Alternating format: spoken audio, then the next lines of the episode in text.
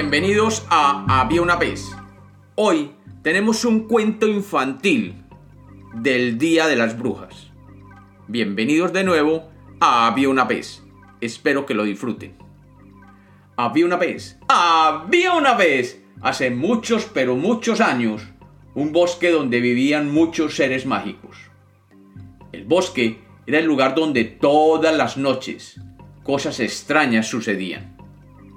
El bosque estaba lleno de gnomos con su nariz puntiaguda, de dragones con su cuerpo lleno de escamas y su boca de fuego, de unicornios de todos los colores y ciertamente de brujas.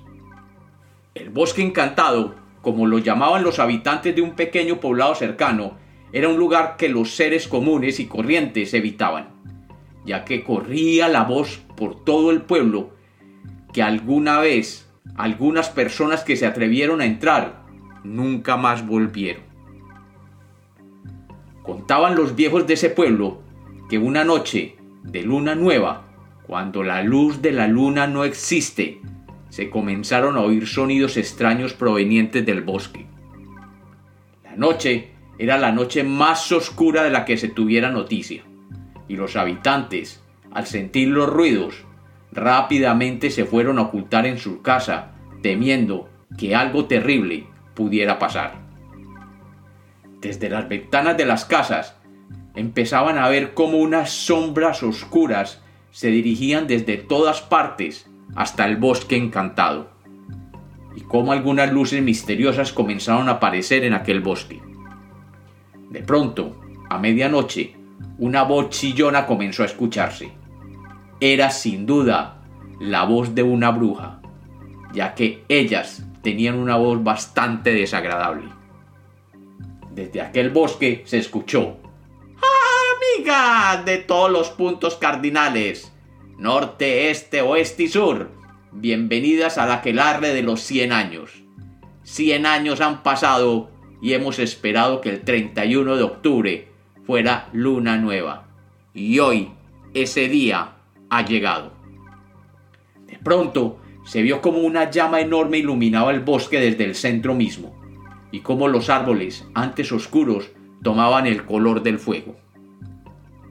El ruido comenzó a subir y a subir, y todos los seres del bosque comenzaron a salir para unirse a aquella reunión de brujas.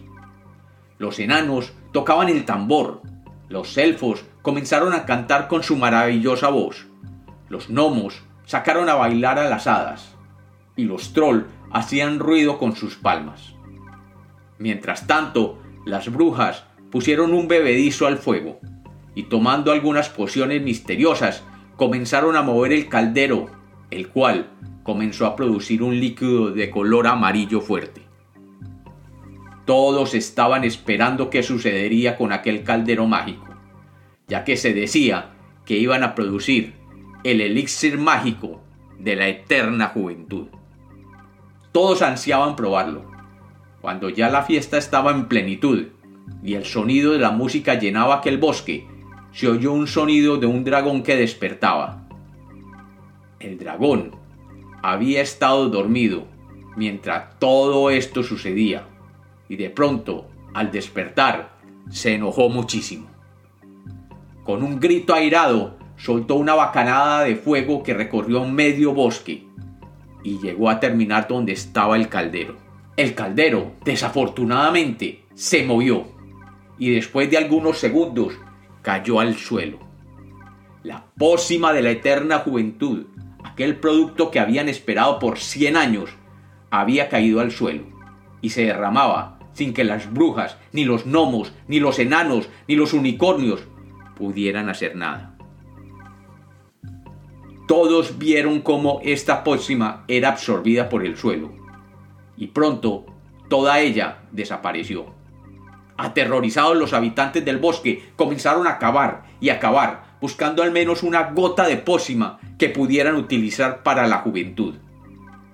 Pero fue la mala fortuna, o la buena fortuna, que toda la pócima cayera en un pequeño río subterráneo que salía del bosque y que brotaba junto al pueblo cercano. Aquella noche sucedió algo mágico. El riachuelo que brotaba cerca al pueblo y con el cual se regaban los cultivos de calabacines que tenían los habitantes alrededor del pueblo, se tornó en color amarillo fuego.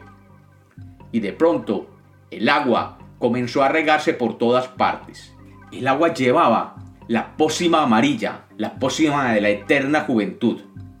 Los habitantes empezaron a sentir como explosiones en el campo, un sonido de pop, pop, pop. Y vieron cómo sus pequeños calabacines crecían y crecían y crecían y tomaban un color amarillento que nunca habían visto antes. Los calabacines se habían convertido así en grandes y enormes calabazas. Y pronto estas calabazas comenzaron a hablar entre sí, como si fueran seres vivientes, tal y como lo hacían los hombres. Los habitantes, temerosos, salieron y vieron que las calabazas ya tenían ojos, nariz y boca, y entre ellas se preguntaban qué estaban haciendo allí en el campo. Los hombres vieron con ello un signo mágico, y esperanzados comenzaron a arrancarlas del suelo y empezaron a llevárselas para su casa. Y allí, todos los días, comenzaban a conversar con ellas y ellas le contestaban. Y se contaron muchas, muchas historias. Pero el tiempo pasó y estas calabazas que habían sido arrancadas del suelo comenzaron a morir. Sin embargo, los hombres recordaron aquellos momentos que habían compartido con aquellas calabazas mágicas. Y a partir del nuevo sembrados, el siguiente año, comenzaron a recogerlas y llevarlas para la casa. Y como estas calabazas no tenían ya boca, ni ojos, ni nariz, los hombres comenzaron con unos pequeños cuchillos a hacerle pequeñas muescas, pareciendo como que ellas estuvieran vivas. Y así, todavía hoy, en muchas partes, se recogen calabazas que antes no existían y se crean seres maravillosos esperando que algún día vuelvan a hablar. Y como los cuentos nacieron para ser contados, este es otro cuento infantil de Había una vez.